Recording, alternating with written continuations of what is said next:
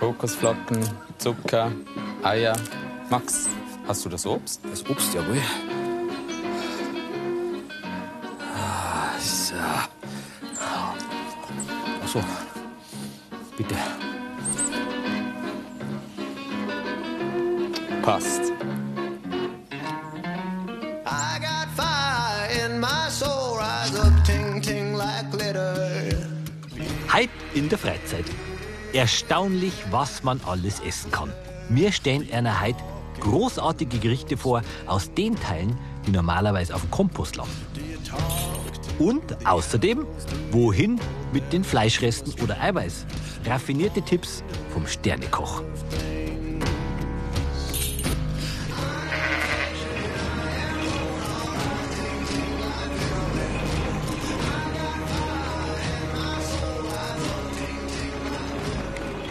Wissen Sie eigentlich, wie gut Radieschen schmecken? Ja, freilich wissen Sie das, aber ich meine jetzt nicht den roten Teil, sondern den hinten aus, den grünen Teil, die Bladel. Oder dass die Bladel vom Kohlrabi mehr Vitamin C haben und Mineralstoffe als die Knolle selber. Wissen Sie das? Sag zumindest, jetzt geh weiter. Oder dass man aus dem Kern von der Avocado, also äh, dem Stor quasi, ein Tatar machen kann. Zum Essen. Ja, also wahrscheinlich werden wir nach dieser Sendung ganz anders essen und wahrscheinlich auch ganz anders garteln. Ja, aber jetzt stelle ich Ihnen erst einmal mein Team vor. Das ist nämlich da. Sigi! Max, grüß dich. Avidere. Der Fuchs Sigi. Ja, geh weiter. Und der betreibt eine Gärtnerei in der Nähe von München. Für uns ist diese der perfekte Supermarkt fürs restelose Kochen.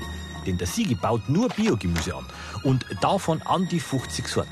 Seine Leidenschaft sind übrigens die Tomaten. Ja, geh weiter.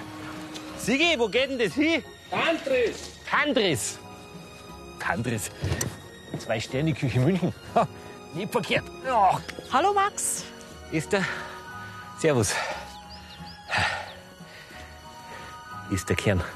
Gehört auch dazu. Weil sie ist die Frau mit der Idee zur restelosen Gemüseküche. Die Schweizerin hat über Jahre ein großes Wissen über essbare und giftige Pflanzenteile gesammelt. Wie zum Beispiel äh, die Dings, die. Äh, was, was ist das? Brauche ich nur noch einen Pascal. Du, weißt du, wo der Pascal ist? Der Pascal, der ist in der Küche.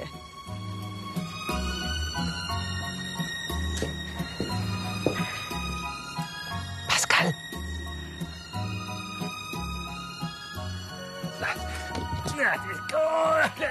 Und noch ein Schweizer. Pascal Haag ist unser Koch bei dieser Genuss-Abenteuerreise. Den muss ich bloß noch finden. Gut, da war ich schon mal. Pascal! Da bin ich.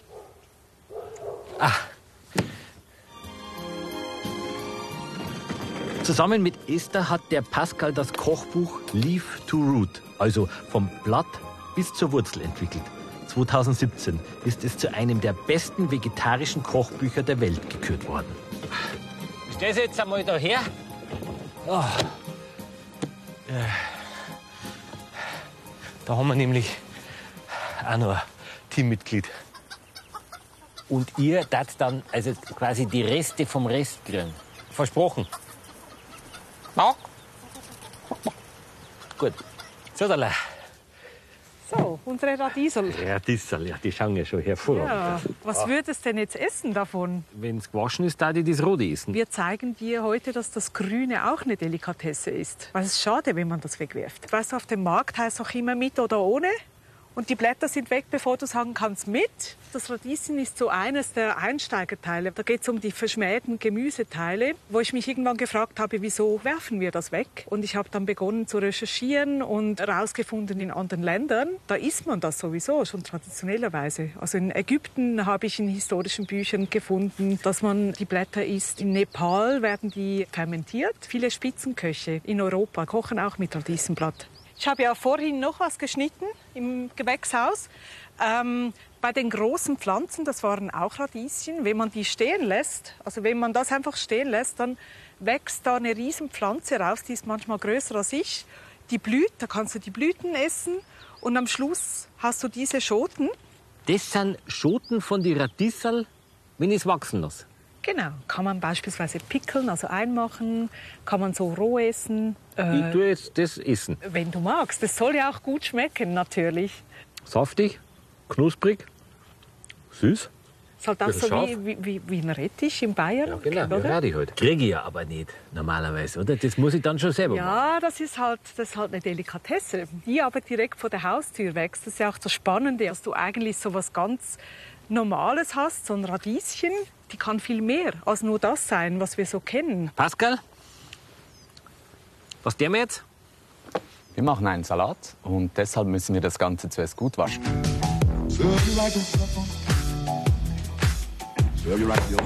Müssen wir da freiräumen, weil. Jetzt kommt's. So, da unsere Küche. Pascal, zufrieden? Als Vorspeise machen wir Radiesenblattsalat mit karamellisierten Kürbiskernen. Dafür brauchen wir ein gutes steirisches Kürbiskernöl, Apfelessig, Salz, getrocknete Cranberries, grobkörnigen Senf, Kürbiskerne und Zucker. Und die wichtigste Zutat, Radieschen mit Blättern.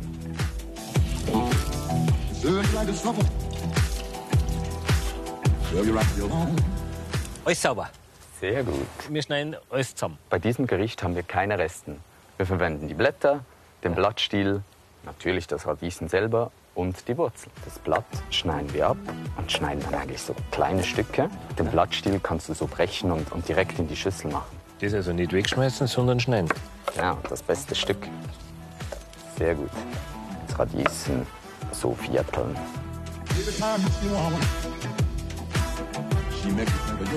Probiere das jetzt einfach mal.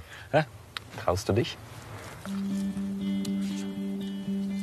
Zuerst mal, man, man kaut ein bisschen auf grün umeinander, aber das hat was hinten. Da passiert ja richtig So eine, was. eine Säure, Ja, dann ein bisschen eine Schärfe, Schärfe. und dann ein bisschen bitter und ein bisschen nussig. Sehr gut erkannt. Naja, ich habe einen ganz feinen Gaumen. Du wirst sehen, das ist geschmacklich mit den Cranberries und den karamellisierten Kürbiskernen ein super Salat. Da muss man erst einmal draufkommen und ein bisschen mutig sein, oder dass man das macht. Ich arbeite schon 14 Jahre als Koch und habe natürlich die Blätter vom Radieschen immer weggeschmissen. Und dann der ganzen Leaf-to-Root-Thematik habe ich mich dann in das Ganze eingearbeitet und habe dann gemerkt, hey, das Blatt ist eigentlich das feinste Stück. Wieso schmeißt man das weg? Weil das ist viel besser als jeder Rucola-Salat. Wie es beim Tier auch ist, dass man das ganze Tier verwenden sollte, ist es auch bei der Pflanze so. Bin ich gespannt. Als Einlage für den Salat machen wir noch karamellisierte Kürbiskerne. Die werde ich im Zucker karamellisieren und die sind da als Süße, als Kontrast für den leicht sauren, scharfen Salat.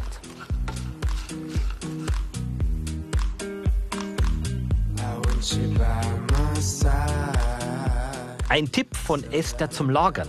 Knollen und Blätter immer sofort trennen, weil die Blätter den Knollen das Wasser entziehen. Ja, so bleiben die Blätter und die Knollen länger frisch. Ich bin äh, sehr gespannt jetzt, sehr gespannt. Das passt ja alles zusammen. Das Schöne ist doch, du hast aus einem Gemüse so ein wunderbares Gericht. Alles hergenommen. Ja. Also mir schmeckt's.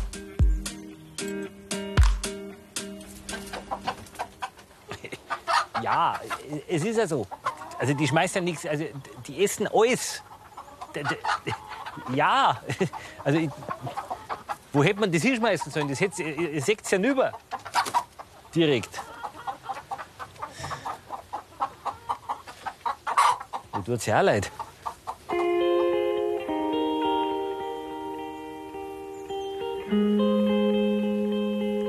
Für die Hauptspeise soll man jetzt Blumenkohlblätter besorgen. Hab ich auch noch nie gegessen. Sie?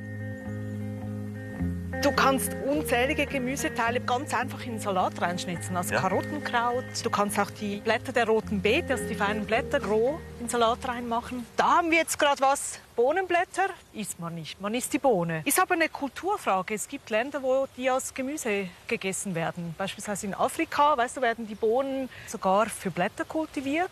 In Südkorea macht man Kimchi aus Bohnenblättern. Wir essen halt einfach die Bohne. Die Bohne, genau. Das Ding ist halt, wenn du jetzt die Blätter auch isst, du kannst halt ständig ernten im Garten. Also bei uns ist Kultur die Sache nicht essen oder ist da einfach Wissen verloren gegangen? Teilweise habe ich alte Rezepte gefunden, auch in unserem Kulturkreis, wo wirklich vor 100 Jahren noch gemacht wurden und heute nicht mehr. Das ist jetzt wirklich so ein kultureller Unterschied, der sich da so ausgeprägt hat. Also man muss sich da an so Sachen vielleicht einfach wieder ein bisschen gewohnen, oder? Genau, es lohnt sich auch immer wieder zu probieren. Ich habe auch mit einer Sensorikerin zusammengearbeitet fürs Ja. Buch. Und die hat mir auch von dieser Studie erzählt, die hat gesagt, dass du eigentlich 16 Mal was essen musst und dann beginnst du das zu mögen. Die 16 Mal. Chance ist groß, dass du das dann magst. Ach, genau. Das ist lustig. Genau. Bei Kindern zählt das auch. Vor allem bei Kindern. Das eben immer wieder probieren. Der Körper kann speichern, dass das eben nicht giftig ist, weil du hast ja überlebt. Das hat auch viel mit, mit Bitterstoffen zu tun. Und da muss man sich teilweise auch wieder dran gewöhnen, weil wir sind uns an Bitterstoffe kaum mehr gewöhnt, weil das überall rausgezüchtet wurde. In Deutschland landet ungefähr jedes achte Lebensmittel im Müll. Oft sind es Reste vom Vortag. Aber was tun damit? Wir haben einen Mann um kreative Rezeptideen gebeten, der brillant und zuverlässig jedes Jahr für sein Restaurant einen Stern erkocht. Mein Name ist Martin Fauster. Ich bin seit 2004 hier im Königshof als Küchenchef beschäftigt. Ich habe eine Mannschaft mit zwölf ausgelernten Köchen und sieben Auszubildenden. Wir kochen im Schnitt für 70 Gäste am Abend. Und für uns ist einfach wichtig, auch, dass wir wirklich aus den tollen Produkten, die wir hier bekommen, auch das Maximale rausholen. Und ich finde, man kann aus allem etwas machen. Ja. Heutzutage wird ja leider viel zu viel weggeschmissen. Also wenn ich mich an meine Großeltern erinnere, dass die wirklich, sage ich, alles verwertet haben und dass jeden, aus jeder Eierschale, die haben es nur zum Klären von einer Suppe hergenommen, was gemacht haben. Auch, kann man aus, aus vielen Sachen halt noch was machen. Und wir machen heute Entenravioli mit einem Blaukrautsalat, wo wir wirklich, sage ich, noch die restlichen Fleischabschnitte von der Ente verarbeiten. Der Ravioli-Teig ist aus Mehl, Butter und Sauerrahm. Für die Füllung Fleisch, Maronen, Äpfel und Zwiebeln im Entenfett anbraten.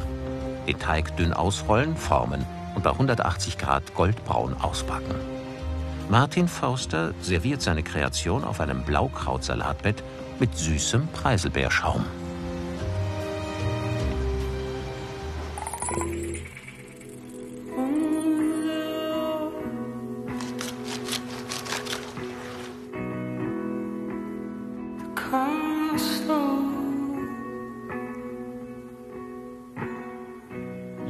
Blumenkohl, auch nicht schlecht. Wir brauchen Blätter, Sigi, Ihr braucht Blätter. für unser Hauptgericht.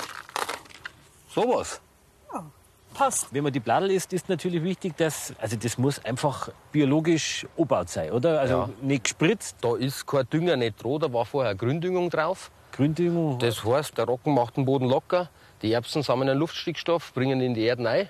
Dann wird das Ganze gemäht und gemulcht und am nächsten Jahr wird wieder angebaut. Also da ist keine Chemie dabei. Das ist ganz natürlicher Dünger. Ah, Du kannst jetzt nicht einfach hergehen und ein 0815 Gemüse im Supermarkt kaufen, weil da kannst schon Stoffe dann dran haben, die halt nicht so gesund sind.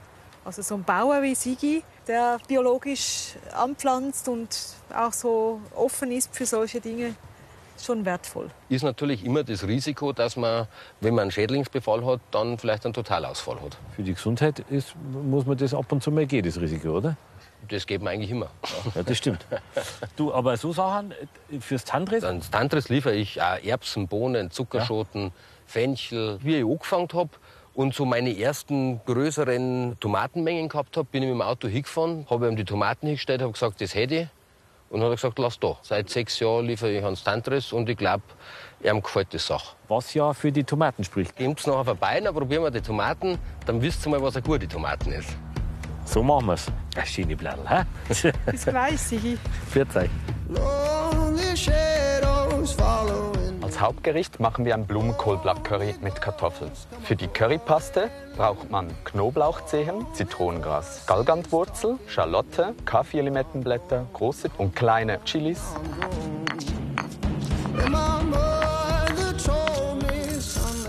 Für das Curry selber braucht man Blumenkohlblätter, Salz, Palmzucker, Kartoffel, Rapsöl, Anatosamen für die Farbe, Sternanis, Kambotpfeffer, Koriandersamen und Kokosmilch.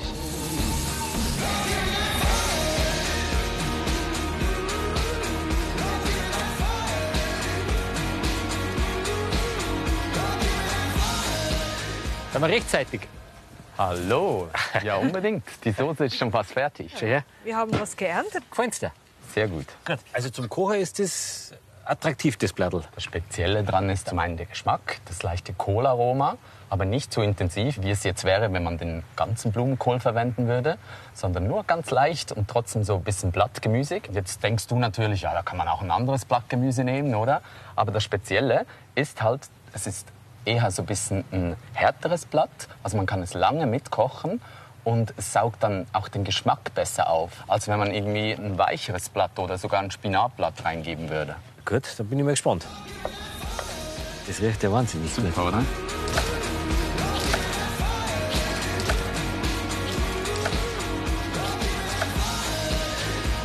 Ich habe einen leichten Speichelsturz, wenn ich das so sagen darf. Kannst du mal helfen hier?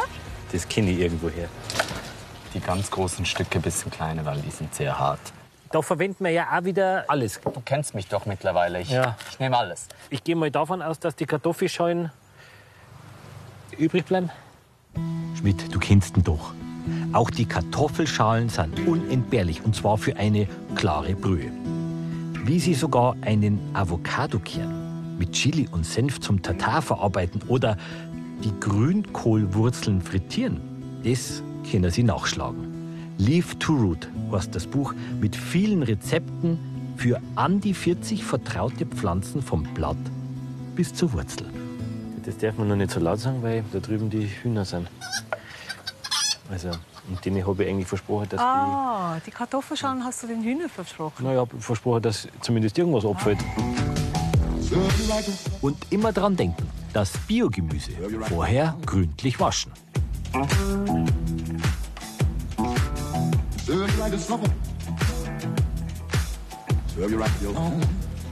Von den Farben her nicht schlecht, hä? Sieht gut aus, oder? Das Ganze braucht jetzt noch ein bisschen, bis die Kartoffeln weich sind. Und das Blumenkohlblatt muss auch noch ein bisschen mitkochen wegen dem Geschmack. Und dann sind wir durch. Ja, also so ein bisschen ein schlechtes Gewissen habe ich schon. Mit den Hähnen, dass so gar nichts abfällt beim Blumenkohlblatt-Curry. Hm. Und da kann man dann Schärfe dazugeben nach Belieben, oder wie machst du das? Ja, genau. Jetzt bin ich jetzt sehr gespannt. Guten Appetit. Guten Appetit. Und was meinst du? Die Konsistenz ist gut. Der Strunk ist überhaupt nicht holzig oder faserig, sondern ein guter Biss. Wenn ich ehrlich bin. Ich hab sowas. Also so, so, so, so ein Blatt oder noch nie gegessen. So an. Also ich wüsste gar nicht, mit was ich es vergleichen könnte. Jetzt entdeckst du eine neue Welt, oder? Ja, mit dem hat es funktioniert.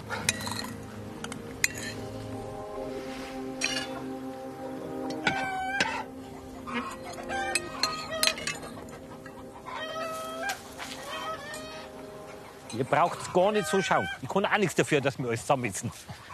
Genau. Und bevor wir erfahren, was der Pascal mit der Bananenschale zum Nachtisch vorhat, gehen wir noch mal schnell zum Sigi, zum Tomatenverkosten. Jetzt nochmal wegen der Kartoffelschale. Also ich habe einmal gehört, dass die Kartoffel sich quasi mit der Schale vor Fressfeinden schützt und dass das für uns Menschen nicht gesund ist. Die produziert Solanin, die Kartoffel, Ja. so ein Giftstoff, den wir in hohen Mengen nicht gut vertragen. Ich bin für mich zum Schluss gekommen, wenn du halt das in Maßen machst, dann esse ich die mit und ich gebe die auch meinem Sohn zu essen. Haben wir früher als Kinder auch gemacht.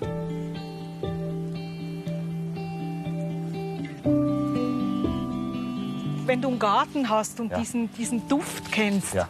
das ist einfach was Herrliches, oder? Dass du natürlich an die Blattl gehst, hätte mir Ist klar klar, sein müssen. oder? Ja, ist genau. klar, genau. Dieser Duft, der ist das doch ist- herrlich. Den verlierst du, wenn du die Tomate kochst. Das ist halt so ein Trick, dass man sagt, man nimmt das Kraut her Okay. und zieht das noch durch die Soße durch. Und dann kannst du eigentlich dieses Aroma wieder reinbringen. Das ist raffiniert. Tomatenblätter kann ich einfach hernehmen? Ich bin da schon vorsichtig. Ich meine, ich experimentiere mit vielem. Ich habe da auch schon Pesto draus gemacht. Aber ich würde jetzt mal sagen, äh, wenn man einfach so kochen will, lass die Finger davon. Weil es hat auch da, wie bei der Kartoffelschale, viel Solanin drin. Und das ist einfach giftig in großen Mengen. Digi, bist du auch schon da? Ja, freilich bin ich da. Äh, wo? Da hinten. Da bin ich, ja. Ihr möchtet Tomaten probieren? Ja. Das ist aber gut. Ja. Die wird auch nur grün. Brauche ich gar nicht warten. Dann brauchst du nicht warten. Irgendwann hast du nur noch einen Mast da. Das ist eine Paprika-Erdbeertomate. Das ist Paprika. Nein, das ist eine Tomate. Und zwar ist die innen hohl. Darum heißt es eine Paprikatomaten. Es gibt nicht so viele Tomatensorten, die man füllen kann. Die hat ein bisschen eine Schärfe. Also ist jetzt nicht die beste, wo ich habe, aber es ist einfach eine von den ausgefallensten, die ich habe. Das ist das Hirn. Das ist die Erdbeere dann. Wow, aber das ist ja eine Explosion. Ja. Da ist ja alles drin. Da ist ja, das ist ja, das ist ja Nuss. Alles. Das, was du anbaust, kann ich jetzt aber nicht kaufen als Konsument. Nein, kannst du nicht kaufen. Wir haben eine solidarische Landwirtschaft und da muss man Mitglied sein. Darf auch mitarbeiten, darf auch miternten und dann kriegt man jede Woche sein Kistel mit allem Möglichen drin, unter anderem auch mit den Tomaten. Rund 70 Tomatensorten sind Und ich sage gerne eine besser wie die andere. Die schmeckt süßlich. Gut. Und die da, Die da? das ist jetzt eine dunkle, die schmeckt würzig. Wieder zurück in München. Sternekoch Martin Fauster hat auch einen Tipp fürs Reste-Dessert. In der Küche bleibt ja das Öfteren ein bisschen Eiweiß über. Da habe ich ein ganz tolles Rezept. Pochierte äh, Schneenockerl auf Rumtopfrüchten. Einfach das Eiweiß steif schlagen, ein bisschen Zitrone und Vanille dazu. Wir pochieren jetzt die Schneenockerl in Milch mit ein bisschen Vanille abgeschmeckt. Man kann natürlich auch ein bisschen äh, Wasser nehmen, aber ich finde halt Milch ist halt ein bisschen vom Geschmack her feiner. Wichtig beim Pochieren ist, dass sie die Milch nicht kocht. Jetzt tut man einen Deckel drauf und lasst es ganz langsam dahin ziehen und tut es nach zwei, drei Minuten mal wenden und das dauert so ungefähr sieben, acht Minuten. Und wenn man sie dann dreht hat, dann gibt man wieder den Deckel drauf und lasst es mal so fünf Minuten ziehen. Martin Fauster serviert seine Schneenockerl mit Rumtopfrüchten. Falls Sie jetzt keinen Sternekoch zur Hand haben, unter zugutfürdietonne.de gibt es über 460 Resterezepte. Abrufbar auch in der App. Gratis natürlich. Die feinen Herzblättchen werden mit in Salzwasser weich gekocht, abgekältet und fein gehackt. Das hat man damals noch gewusst. Das ist so was Historisches. Also für mich ist das so das historische Leaf-to-Root-Teil überhaupt, nämlich das Kohlrabi-Blatt. Das machst du mit Olivenöl, Salz und dann ab in den Ofen. Das schmeckt wie ein würziger Chip. Das schmeckt großartig. Das kennst du. Du hast gelbe Rum abgeschnitten, den Strunk in Wasser und der hat wieder das dreimal Und gefunden. der will leben, der will eigentlich Blüten machen. Und dann hast du Homemade frisches Grün, was du so über einen Salat machen kannst. Das ist jetzt ein Sellerieblatt. Das könntest du jetzt so roh essen oder eben so als Deko auf einen Salat. Ich finde es einfach faszinierend, dass man so noch frisches Grün machen kann. Ohne Garten. Dann habe ich gedacht, ich probiere jetzt mal mit Fenkel noch ein paar Dinge. Das sind jetzt die Stiele. Kannst die auch so kandieren noch? Das schmeckt ja wie Lakritz. Das ist eben spannend, dass eigentlich in diesem Teil vom Fenkel der Anisgeschmack viel stärker ist als in der Knolle. Melonenschale, Die grüne Melonenschale. dann kannst du das einmachen, süß-sauer. Von der Konsistenz her wie Essiggurken. Ich finde es halt faszinierend, was diese Gemüse alles hergeben. Hat natürlich den großen Vorteil, man kann einfach einmal was wachsen lassen, ohne dass man das Gefühl hat, es geht jetzt was kaputt. Ganz im Gegenteil, es hat einen Mehrwert, wenn es wächst. Das gehört eben auch zu dieser Leaf-to-Root-Welt, wo man eigentlich wie sagt, so man nimmt den ganzen Zyklus der Pflanze mit. Man schneidet von dem weißen Stängel so viel weg, dass die Sprosse nicht zerfällt, kocht diese in Salzwasser und gibt sie Schau, dann für in euch kaltes hätte ich auch noch Wasser. was. Das sind so junge Pflanzen, die nennt man in Amerika Microgreens. Microgreens, also Miniaturgrün. Also Miniaturgrün, ja. Jetzt hat man da quasi im Winter Erbsen, die kann man auf dem Fensterbrettel machen. das probieren wir einfach so. Ja, da, das schiebt einfach halt so ins Main rein. Alles, den ganzen Batzen. Und das schmeckt wie, Erbse. wie Erbsen, genau. Und diese Sachen kann man machen, Radieserl, gelben Senf, alle möglichen Salate. Das kann man sich alles auf Fensterbank dort, Kriege ich auch bei dir. kriegst du auch bei mir. Kannst du auch was probieren, damit du da ein bisschen was lernst? Als Süßspeise machen wir Kokos-Bananenschalen-Pancakes. Dafür brauchen wir helles Weizenmehl, Eier, Kristallzucker, Kokosfett, Kokosmilch, Ahornsirup, Backpulver, Kokosraspel und als spezielle Zutat Bananenschalen. Bananenschalen. Jetzt, jetzt wird's, Jetzt wird's jetzt freaky, wird's spannend. Besondere Banane oder also Bio-Banane wahrscheinlich? Sehr, sehr wichtig. Bio- oder Demeter-Banane, Ja. weil das andere ist gespritzt und es geht natürlich gar nicht. Jetzt sind die leicht grün. Sind geschmacklich sogar noch ein bisschen besser. Also ich habe lieber die grüne zu verwenden, ist beim Karamellisieren ein bisschen optimaler, als wenn sie schon so ganz braun ist. Da muss man ja erst einmal draufkommen. Es hat extrem lange gedauert. Ich musste mich auch in das ganze Thema einarbeiten. Ich musste die verschiedenen Stadien zuerst mal äh, ausprobieren. Was passiert mit der Bananenschale, wenn ich sie brate? Was passiert, wenn ich sie in den Ofen mache? Was passiert, wenn ich sie koche, roh esse? Ich habe mich dann auch so selber hinterfragt. Nicht mal die mir Affen essen Bananenschalen. Wieso soll ich sie essen? Du denkst jetzt sicher, man hätte auch das verwenden können, oder? Ja. Aber ist ja zu einfach, gell? Beim Pancake brauche ich was, was Konsistenz hat. Die Banane hätte ich nicht anbraten und karamellisieren können. Und das andere ist, geschmacklich hat die nur ein leichtes Bananenaroma, nicht so stark wie, wie die Banane selber. Und so ist die nicht zu dominant im Pancake drin. Was, was ich jetzt mache? Ich probiere jetzt einmal ein Stückel von der Bananenscheibe.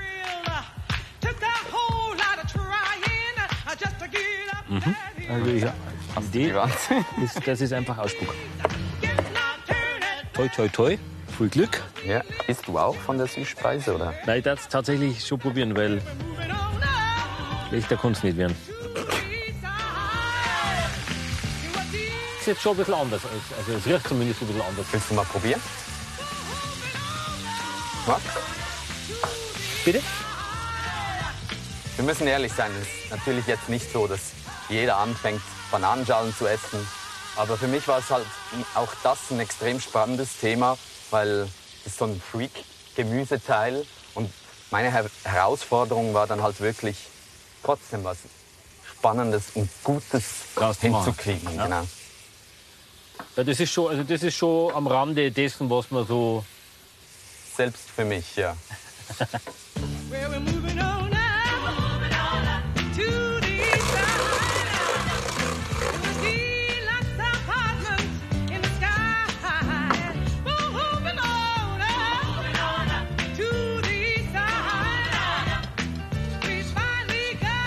Ist da! Guten Appetit. Äh, guten Appetit.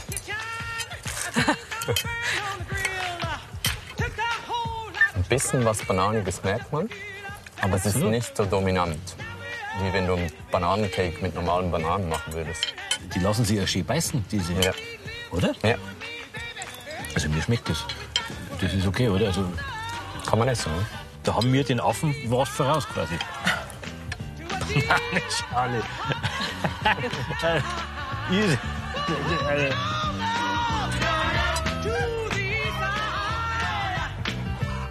ich hab nicht mehr. Das ist jetzt ein bisschen blöd. Also ich hab jetzt schon her. Ich hab jetzt äh, Eierschalen, das wärst du nicht mehr min. Das tut mir schon leid, aber wir haben das, das ist ja Wahnsinn, wir haben ja alles zusammengegessen. Du, kann ich dir noch was? Ich stell's einmal daher. Ha?